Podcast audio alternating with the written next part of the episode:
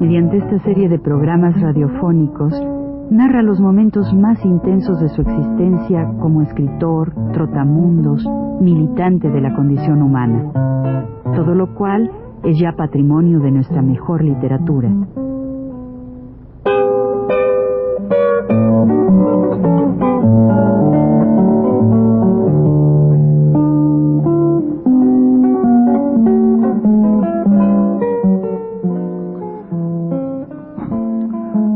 A continuar hablando de las peripecias en nuestro trabajo durante la Asamblea de las Naciones Unidas 1949 a 1950.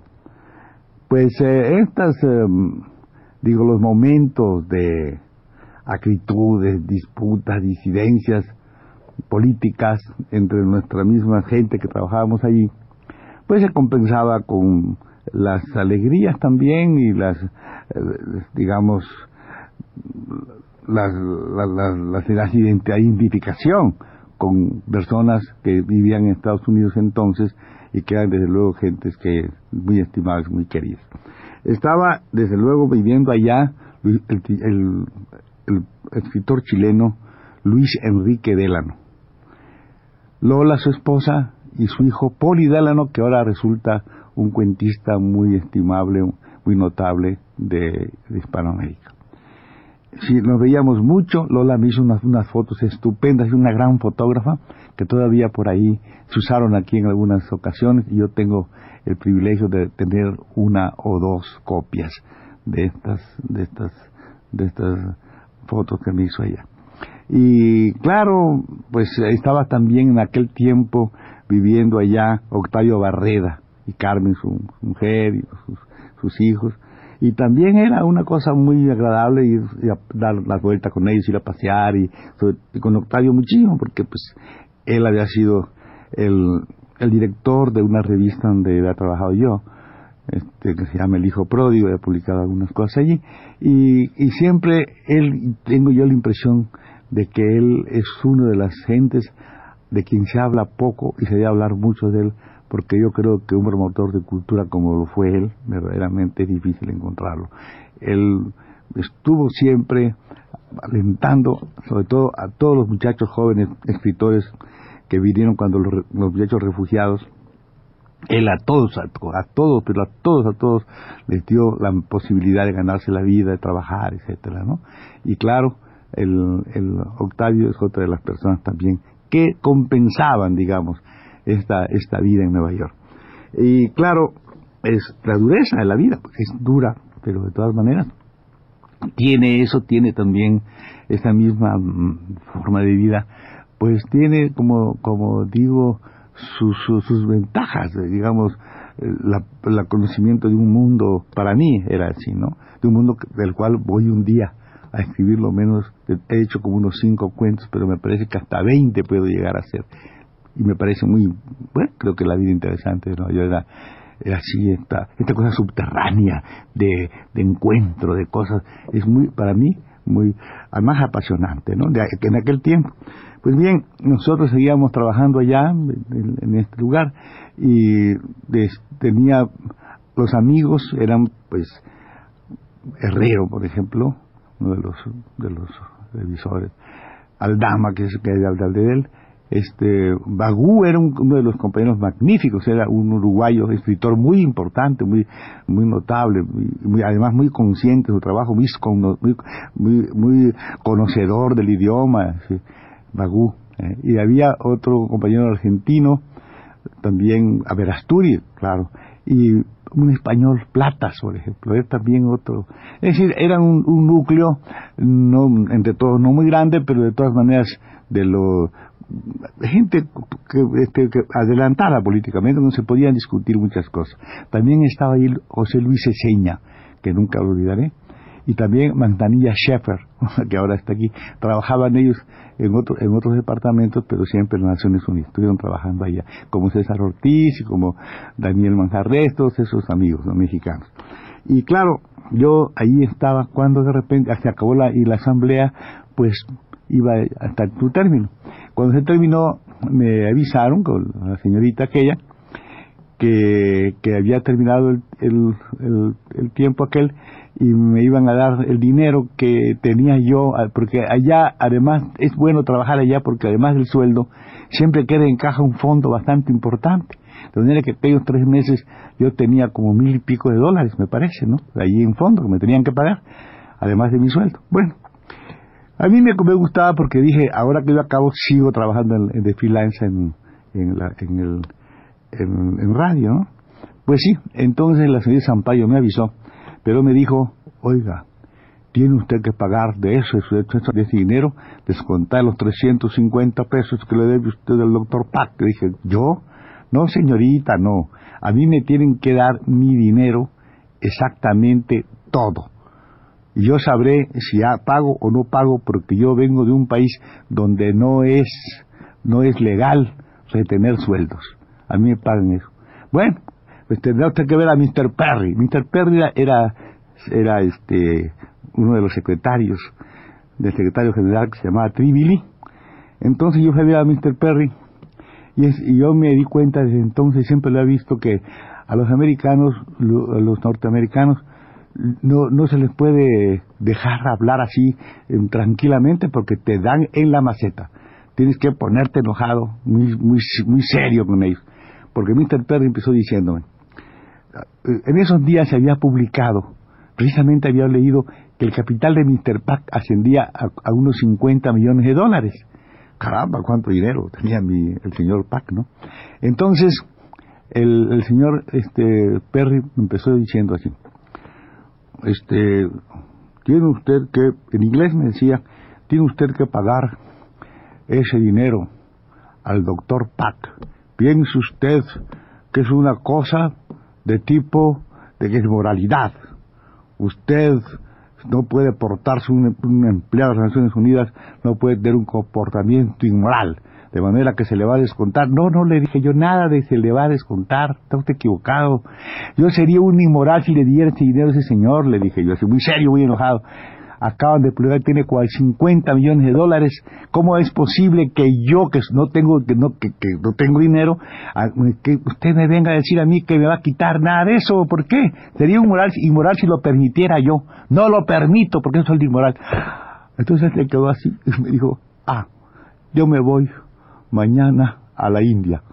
De manera que pues, me dejaba ya en libertad de que no sé qué, voy a la India. Me dijo, ya, pero usted se, mañana tendrá que eh, verlo allá en la caja, no sé qué, una cosa así. De yo enseguida me fui a ver, claro, al, al, al sindicato de allá, porque había un sindicato ahí, y era francés el compañero y le expliqué el caso. Me dijo, uh, bueno, esto está ganado. Fíjate tú si le van a quitar, le van a quitar el sueldo a todos los que estamos aquí, que como estamos en Estados Unidos, o sea, que se vende todo en abonos, debemos el refrigerador, la lavadora, la grabadora, debemos un montón de cosas. Y si nos fueran a quitar eso, no, mano, no, eso está listo. Me dijo, no, tú no tengas cuidado, te dan tu dinero. Y nos fuimos. No nos, eh, cuando llegamos, ni siquiera hablamos con, el, con la persona interesada ahí, porque ya mandaron el cheque, me dieron mi dinero, y me fui a ver a la señorita Zampayo, que estaba enojadísima, y yo le dije, mire señorita, usted tenga en cuenta, yo creo que esta señorita había ido alguna vez por alguna cosa de algún familiar que tuviera, porque él era especialista en cáncer, el, doctor Pac, fue, ella, él fue una de las que vio a la famosa este Evita, Evita, la Perón, cuando enferma, se murió de todas maneras, pero él fue allá, fue hasta la Argentina a ver, un famoso, famosísimo el doctor.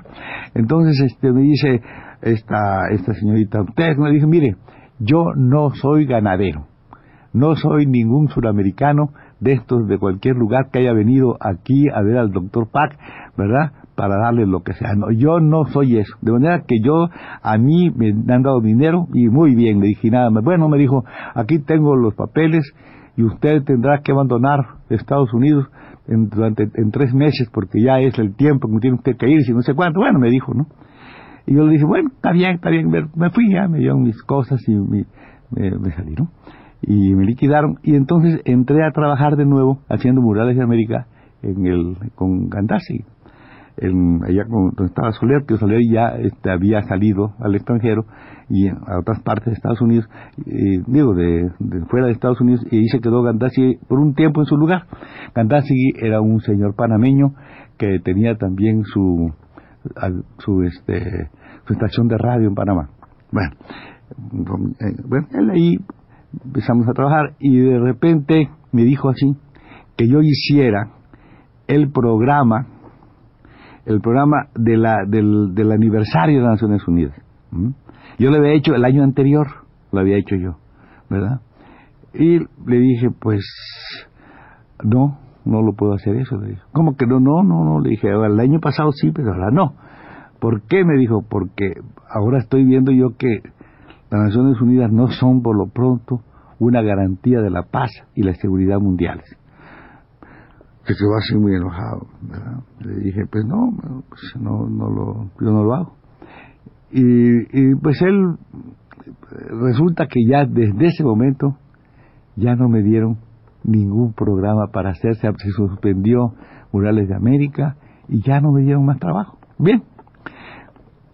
Yo seguía en Nueva York cuando de repente me llaman del, del, del consulado, el señor Lelo de la Rea y me dijo, muy apurado, me dice, oye hermano, dice, tienes que eh, ver este, esto, porque tengo aquí un, una, una, un oficio que me mandan de aquí, del, del, eh, de la migración de Estados Unidos, en que me dicen aquí que, que por qué frontera saliste, según ellos tú debiste estar fuera de México, de digo, fuera de Estados Unidos, fuera de aquí, de manera que dije, ¿qué? Voy enseguida, le dije yo a ver eso. Me dijo, no, no vayas, hombre, no vayas porque tienes un, no, tienes un pasaporte oficial, los comprometes. No, mira, no. Lo que tienes que hacer es quedarte el tiempo. Si ¿Te quieres ir o te quieres quedar? Si te quieres quedar, aquí lo arreglamos. No, yo no me quiero quedar, yo me quiero ir. Tengo dinero para irme ahora. Me dijo, bueno, pues entonces lo que vas a hacer es cuando te vayas, ya nos pones un, nos, una carta desde México y ya nosotros decimos aquí, ¿por qué frontera saliste? Es lo más fácil, no te preocupes y tal, no te va a pasar nada, más que ellos están preguntando que por qué frontera saliste. Bueno, y yo pensé naturalmente conocer un poco también eso. Yo quería ir a Eli Island a ver qué pasaba, que uno siempre tiene, ¿verdad? No, no, no huir al conflicto, sino que estar en el conflicto, ¿me entiendes? Claro, pero no, no, no me lo permitió el Señor. Y entonces ahí me quedé, me quedé un tiempo y después dije, ¿cómo me voy a México sin que sepan que salí? Pensaba yo, ¿no? Sin que sepan que, por qué frontera salí, no, no registrarme en ninguna parte hasta llegar allá. Y lo primero que hice, dije, ah, yo no puedo ir en avión, porque por avión tengo que decir mi nombre. Si me voy, esa es una cosa así, pues, de, de, juego de un niño, pero me interesaba que no supieran nada. Y entonces dije, pues no, por, por, por autobús lo mismo, hay que decir el nombre pues me voy por tren, cojo, voy y saco un boleto de primera y me voy por tren de aquí a Washington para pasar unos días en Washington con mi amigo Hermilo Abreu Gómez. Y así lo hice. Me fui a Washington con mi boletito. Ahí estuve con Hermilo muy divertido. Él vivía en, este, un pueblo muy cerca de allá, en Virginia, y cerca de de Washington, y de allá pues volví, embarqué otro boletito de primera de ferrocarril y llegué a San Antonio, estuve en San Antonio, después cogí otro boletito, porque si cogía camión, camión tenía que decir mi nombre, otro boletito hacia, hacia este lugar que se llama Laredo. Allí estuve y en el próximo programa vamos a ver cómo pude salir de Estados Unidos sin que supieran que había salido. Es divertido, ¿verdad? Vamos a contarlo después, en el próximo programa. Hasta la próxima, pues.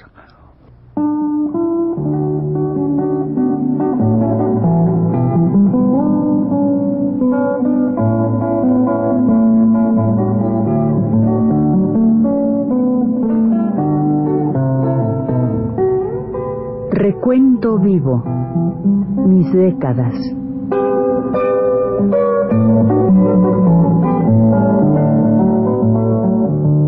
Juan de la Cabada, mediante esta serie de programas radiofónicos, narra los momentos más intensos de su existencia como escritor, trotamundos, militante de la condición humana, todo lo cual es ya patrimonio de nuestra mejor literatura.